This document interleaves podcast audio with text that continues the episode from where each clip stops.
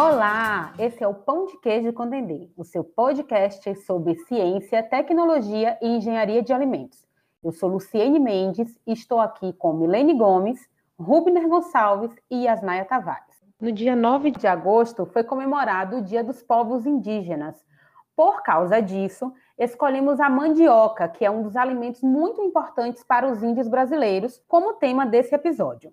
Originária da América do Sul, a mandioca constitui um dos principais alimentos energéticos para mais de 700 milhões de pessoas, principalmente nos países em desenvolvimento. Mais de 100 países produzem mandioca, sendo que o Brasil participa com 10% da produção mundial. Pois é, ele é o segundo maior produtor do mundo. De fácil adaptação, a mandioca é cultivada em todos os estados brasileiros, situando-se entre os oito primeiros produtos agrícolas do país. Em termos de área cultivada, é o sexto em valor de produção. Com isso, a mandioca e seus derivados estão presentes na nossa mesa todos os dias, no café da manhã, ao jantar, cozida ou frita na forma de bolos, biscoitos, doces e tapiocas. Mas então, existem diferenças entre a mandioca de mesa e a mandioca industrial? E o polvilho, goma, tapioca, é tudo igual? Como se faz a bebida conhecida como tiquira?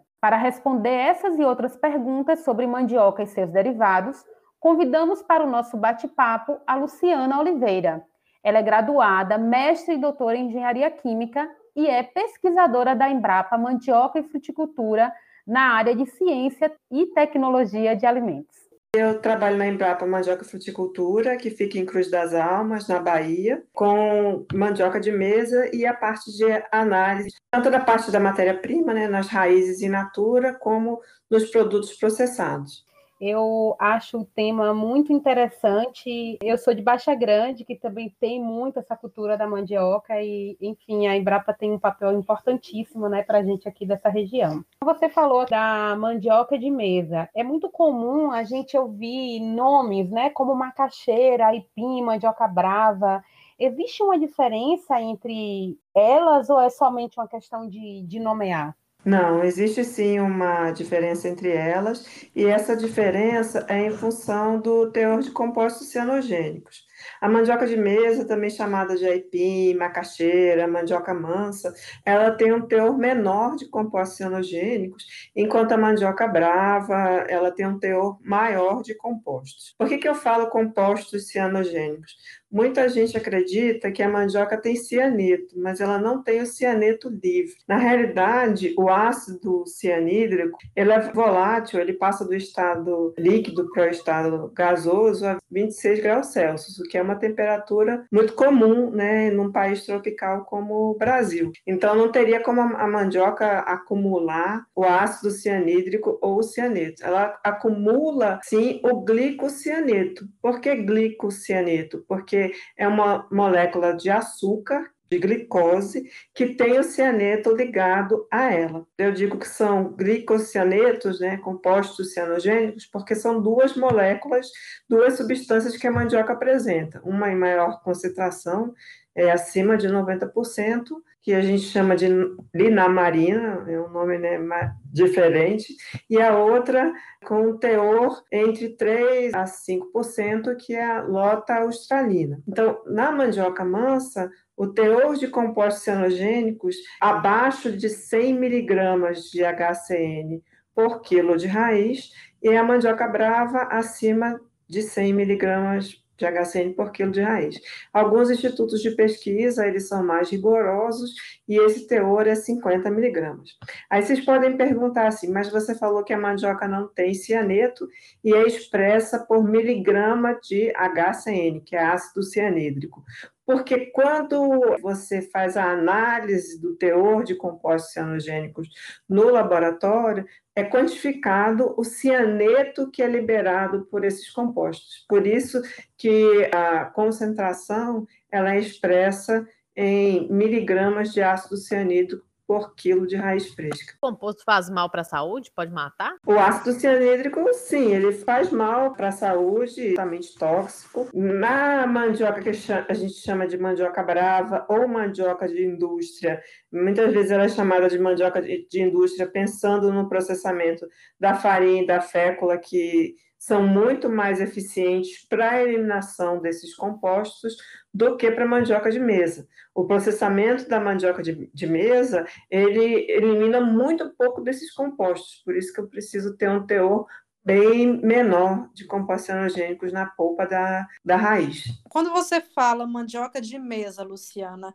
Aí eu tô falando aipim, macaxeira... É essa que a gente consome no café, na janta, enfim. Isso. Seria o consumo da raiz, não é isso? Isso, a raiz cozida, frita, chips, vários produtos. E a mandioca brava, ela é mais utilizada para extração do amido, fécula, que também tem vários nomes, ou para produção de farinha. Tá? Eu não posso utilizar uma mandioca brava como mandioca de mesa, até porque os compostos xenogênicos eles são amargos. Quando eu cozinhar essa raiz, ela vai ficar com sabor bem amargo. Claro que isso vai depender da capacidade de cada pessoa em sentir o amargor ou não, mas ela vai ficar muito amarga. Agora, eu posso usar uma mandioca mansa, um aipim, uma macaxeira, como uma mandioca de indústria. Isso não, não tem desde que ela tenha as características interessantes para ser utilizada industrialmente. Essa diferenciação ela é muito comum no Nordeste, né? Mas aqui no Sudeste, nos supermercados, por exemplo, eu não vejo escrito macaxeira aipim, por exemplo, para a mandioca. Vem escrito na plaquinha do supermercado, sabe? Ou até nas, naquelas embaladas a vácuo, elas já uhum. vem escrito apenas mandioca, não vem nenhum outro tipo de nome. Né? É porque aqui, dependendo do, Nordeste, do, do, estado do Nordeste, você tem denominações diferentes. Uhum. Aqui na Bahia mesmo, ela é chamada de aipim. Uhum. Já em Pernambuco, ela é chamada de macaxeira. Isso. Então, é, realmente, na região sudeste, sul, ela é chamada de, de mandioca. Mas, assim, o que é usado na grande indústria de farinha na região Sul e Sudeste, principalmente São Paulo e Paraná, e nas grandes indústrias de extração de amido, é principalmente é a mandioca brava. Tem uma questão em relação a rendimento. A mandioca brava ela rende mais para o processamento industrial do que a, a, a mansa ou a de mesa? Para a indústria ter mais interesse por esse tipo de mandioca? A mandioca de indústria, o que eles querem é produtividade. Quanto mais mandioca, melhor. Para a mandioca de mesa, o aipim, a macaxeira, a mandioca mansa, o importante é a qualidade. É, por que a qualidade? O que, que é mais importante na, no aipim, na macaxeira, na mandioca de mesa? O cozimento. Se a mandioca não cozinhar, o consumidor não vai comprar de novo. E o sabor. Se o sabor não for bom, o consumidor não vai comprar aquele produto novamente. Entendi. Já para a indústria, o amido, ele é amido. Ele vai extrair só. Porque quais são os compostos principais da raiz de mandioca? Primeiro é a água. A, a raiz de mandioca ela tem em torno de 70% de água. Claro que isso vai variar em função da variedade, do clima, do solo, uhum. da idade de colheita da planta. Então, assim, 70% é água. E o restante, o que, que nós temos na composição? Principalmente amido tem um pouquinho de proteína, em torno de 1%, um pouco de minerais, um pouco de fibra, mas o, depois da água, o mais importante é o amido, é o que vem em maior concentração. Então, no caso, seria esse amido o responsável pela mandioca ser tão versátil, por ser conseguido produzir tantos produtos à base de mandioca? Da raiz, sim. Porque, assim, é, fala que a mandioca é muito versátil também, porque você obtém vários produtos e você utiliza das folhas até a raiz. Claro que a utilização das folhas na alimentação humana é uma característica muito regional. Aqui mesmo na nossa região, é muito comum as pessoas consumirem um prato que se chama maniçoba, que é um prato com a folha de mandioca triturada. A folha da mandioca, ela tem muito mais compostos cenogênicos do que a raiz. Normalmente o teor é muito mais elevado.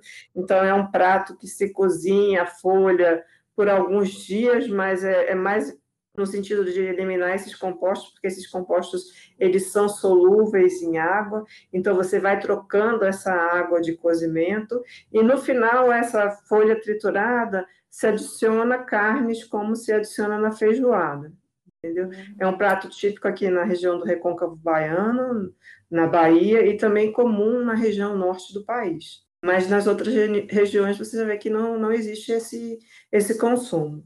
E da raiz realmente se faz diferentes produtos, tanto da mandioca de mesa como da mandioca na indústria, né? Então, assim, se a gente pensar hoje a nível de mercado, quais são os derivados que existem da mandioca? A nível de mercado, o consumo da farinha ele já foi muito grande no país. Ele já foi o principal produto de mandioca no país. O consumo ele tem decrescido um pouco. Isso quem fala até o pesquisador lá da unidade que acompanha isso já há alguns anos, o Carlos Estevão, que é da área de economia, junto com o Centro de Economia que fica na USP. E o consumo da mandioca de mesa, que a gente vê no mercado, o que, que seria, então, a goma, é, a tapioca e o amido? As grandes empresas que extraem o amido, a gente chama elas de fecularias, por isso que a gente chama de fécula o amido extraído da mandioca. É, as maiores em, empresas de extração de amido no Brasil, elas ficam em São Paulo, no Paraná. E então, por isso que eu, eu falo muito de, de fécula, tá certo? Já a fécula úmida, que era extraída principalmente artesanalmente, essa fécula ela poderia ter uma porcentagem muito baixa de, de umidade, menos de 11%. Já a fécula úmida, eu, nós fizemos aqui análise de algumas compradas, foram 10 marcas compradas aqui na, em Cruz das Almas, teve marca com 40% de umidade. A porcentagem de umidade é bem diferenciada entre as marcas. A gente vê que é bem diferente da, da fécula. Antigamente, essa goma ela era extraída em, em casas artesanais, mas era a goma é utilizada para a produção da tapioca, que era muito consumida e conhecida na região norte e nordeste. De alguns anos para cá, a, a, tapioca também começou a, a, ser consumida no país como um todo, sendo dita como saudável, né? melhor do que alimentos fritos nas refeições. E também tem o beiju, que seria uma tapioca mais dura, que ela é mais seca e mais fininha, que é muito consumido na nossa região também. Da fécula se faz diferentes produtos. O beiju, ele tem beiju recheado, o beiju com sabores diferentes, a tapioca também, ela é vendida, comercializada com diferentes recheios, e a fécula, ela tem diversas outras aplicações na, na indústria. E a mandioca mansa, que eu já falei, aipim, macaxeira, ela a gente produz os chips, a mandioca minimamente processada, a mandioca congelada, que o consumidor pode cozinhar em casa e consumir só cozida. Nós também temos a pré-cozida congelada na forma de palito e pedaços, que o consumidor também pode consumir em casa, de repente assado ou frito. A massa de mandioca, tanto a massa triturada da, da mandioca, quando eu estou falando é mandioca, é do aipim, da macaxeira, para fabricação de bolos, que ela é vendida também congelada, e a massa de mandioca para elaboração de salgados. E com relação à puba, você poderia falar alguma coisa? A puba ela é muito utilizada também na nossa região, no norte e nordeste. A puba é a mandioca fermentada. A mandioca ela pode ser fermentada inteira, é, sem descascar nem nada.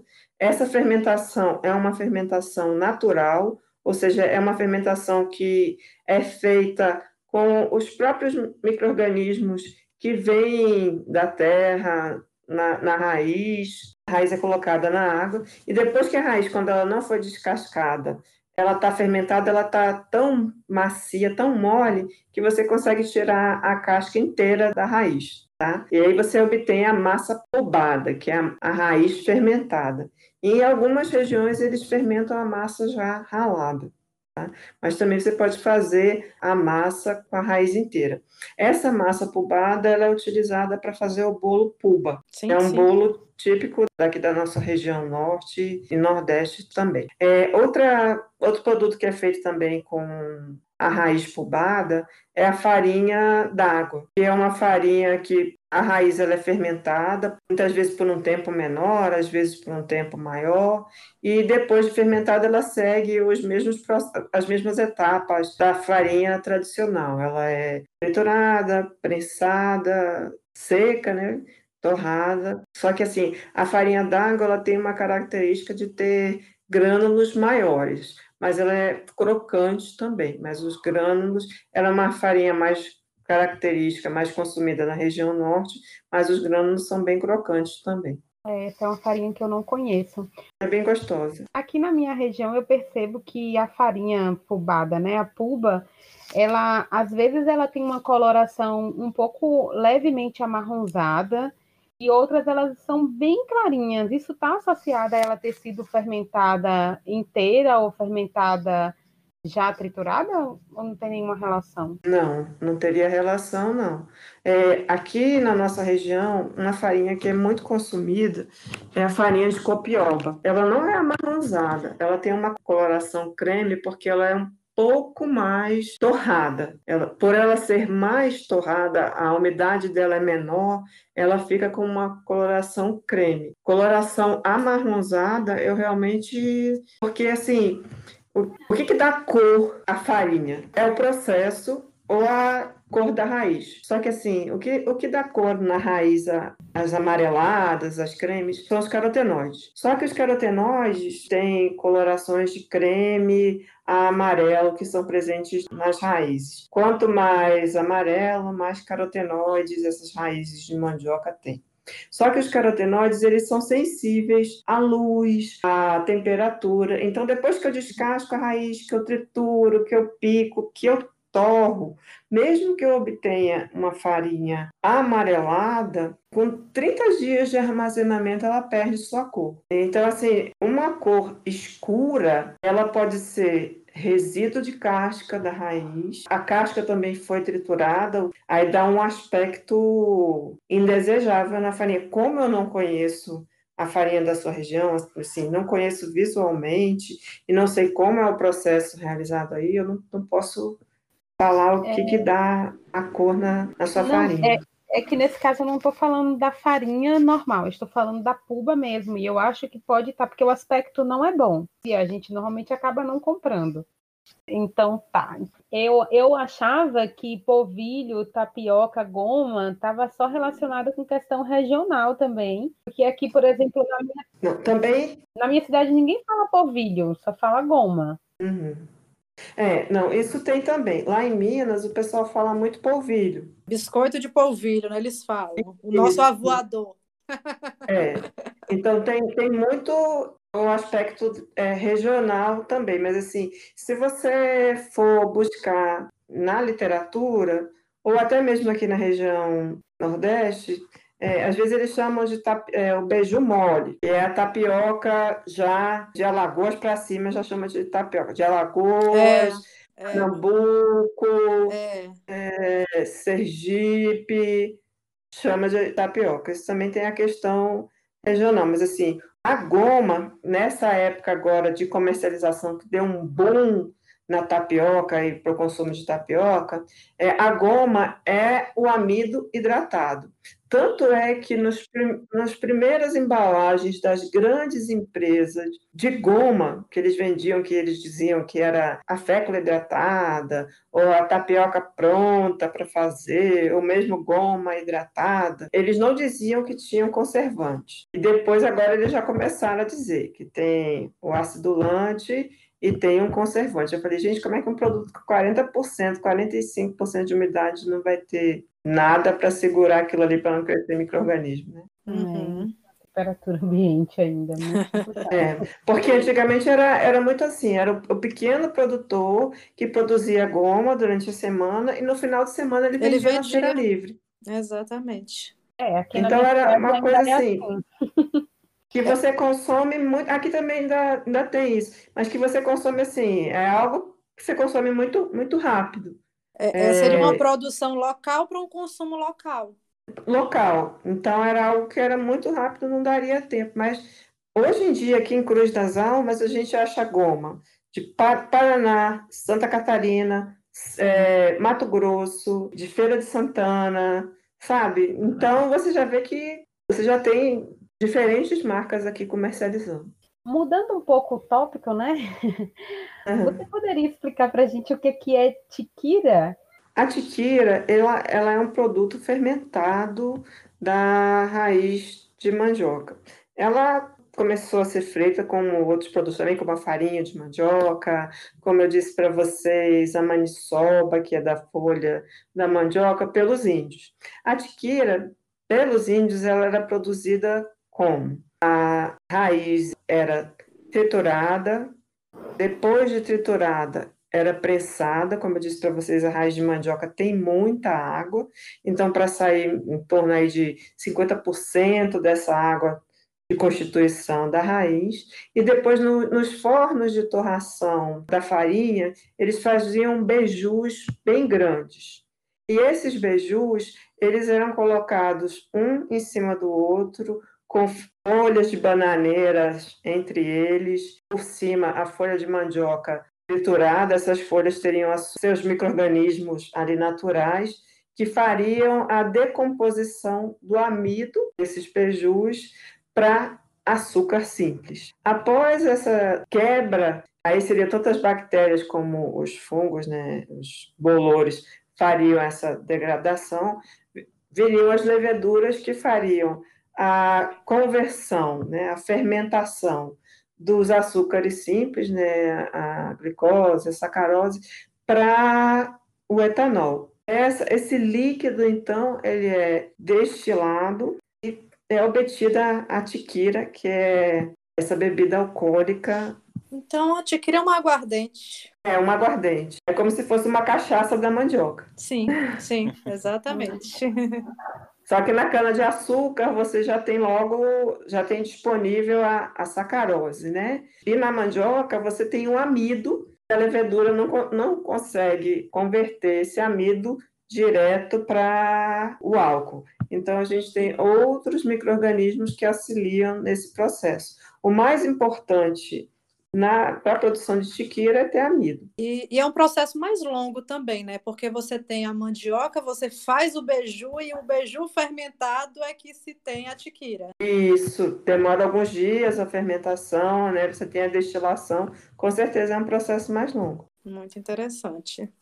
Eu adoro essa é. coisa da curiosidade, né, a respeito de coisas que hoje são produzidas industrialmente, que antes você conseguia ter produzido quando não os povos não detinham, né, um conhecimento tecnológico tão grande ainda. Eu acho isso muito bacana. Mas eles tinham um conhecimento tradicional que era passado uhum. de gerações a gerações, né? Uhum. A gente não, não costuma né, tanto pensar nesse conhecimento, mas os povos indígenas têm muito conhecimento tradicional, como qualquer civilização, né? Eles, aquele conhecimento que é passado de uma geração para outra é, é, muito importante.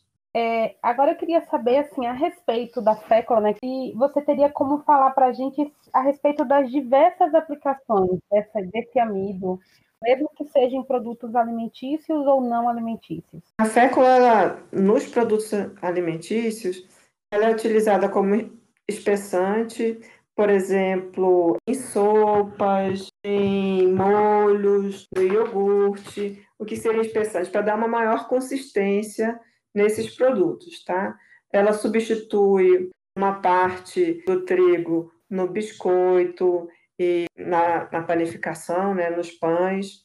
Ela é utilizada em embutidos, como salsicha, linguiça. A fécula de mandioca ela tem uma aplicação bem característica nesses embutidos. Ligante de emoções né, nesse, nesses embutidos, ela une a água, a carne com, com gorduras. E também na indústria, já saindo da indústria de, de alimentos, na indústria papeleira, ela melhora as propriedades físicas do papel, o papel ele fica mais resistente, tanto para sua extensão, como mais resistente para que não ocorra a perfuração. Também é utilizada na produção de colas, na indústria farmacêutica, nos comprimidos como parte da composição do comprimido, né, que a gente chama de excipiente, não é o princípio ativo, mas para formar o comprimido.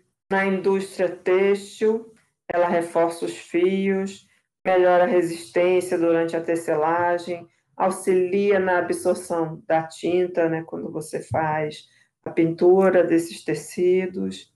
Na mineração também, ela pode ser utilizada, porque ela auxilia na floculação seletiva de alguns minerais, como o ferro, o alumínio. Além disso, como lubrificante nas brocas que fazem a perfuração do, dos poços de petróleo. Mas, assim, sempre é importante a aplicação da fécula também está muito ligada ao preço da fécula, porque, como eu já falei até do nosso colega da unidade, Carlos Estevam, que trabalha na área de economia, como a cadeia da mandioca ela não é muito organizada, estou falando aí dos grandes produtores e, processadores, e os pequenos produtores também. Não é muito organizado, ocorre muita flutuação do preço das raízes de mandioca ao longo dos anos. Essa flutuação é cíclica, já tem um padrão de quando vai aumentar e quando vai cair. Esse estudo já vem há alguns anos e esse padrão já é bem definido. Então, quando o preço da raiz de mandioca está muito alto, que encarece muito o valor da, da fécula de mandioca, a sua utilização diminui. Quando ocorre a queda desse do preço da raiz e do preço da fécula, a sua utilização aumenta. Excelente, é uma variedade muito grande, né? Muita coisa que pode ser utilizada a fécula. Não, tinha algumas coisas que eu não fazia nem ideia. não, é, tem uma variedade muito grande, sim.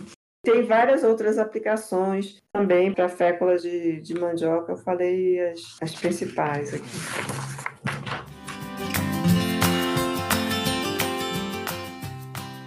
No final de cada episódio, nós é, fazemos indicações de algo que estejamos consumindo, vendo ou assistindo. Você tem algo para recomendar? Pode, inclusive, ser uma página na internet, canal no YouTube, um livro, enfim.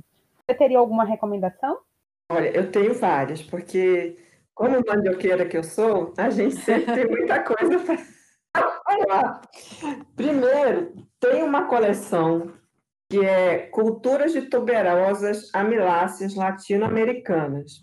Ela foi publicada pela Fundação Cargill. O primeiro volume, que é o volume 1, são quatro volumes sobre propriedades gerais do amido. Tem várias informações sobre amido de mandioca, para quem estiver interessado. O volume 2 também tem muito sobre mandioca, o volume 3 Todos os capítulos são disponibilizados na internet, são grátis. Antigamente, a Fundação Cargill disponibilizava os livros gratuitamente, mas acabaram as, os, os volumes impressos, a informação está toda na internet. Além disso, se as pessoas quiserem saber mais sobre o processamento de, de aipim, de mandioca, tem uma publicação da Embrapa que saiu no finalzinho do ano passado, já foi quase no ano novo, foi depois do Natal e pouquinho antes do ano novo, que chama Processamento de Aipim e Mandioca Brava. Se vocês digitarem no Google processamento de aipim e mandioca brava, vai aparecer essa publicação da Embrapa, vocês podem baixar e visualizar, tem mais de 100 fotos com a etapa de processamento, a colheita como deve ser feita, com bastante detalhes. Tem outra publicação do Senar, de 2018, que aí já fala sobre a farinha, a tapioca, a extração da, da fécula, né, da goma em pequena escala, que chama Agroindústria, dois pontos, produção de derivados da mandioca. Vocês digitando também no Google, vocês conseguem baixar essa publicação, tem muito detalhe, muitas fotos. A, a, a produção de farinha foi feita até lá na, na unidade, aqui na, na Embrapa Mandioca Fruticultura, então tá bem legal essa publicação que o Senara elaborou. E para quem tiver interesse, no dia 4 do 8, teve uma webinar daqui da Embrapa Mandioca Fruticultura sobre processamento de mandioca, que está disponível no YouTube é, o colega Joselito Mota, ele fala sobre a tapioca colorida e eu falo sobre a mandioca de mesa. Quem quiser assistir também, está lá disponível para vocês. Excelente. Ótimas recomendações.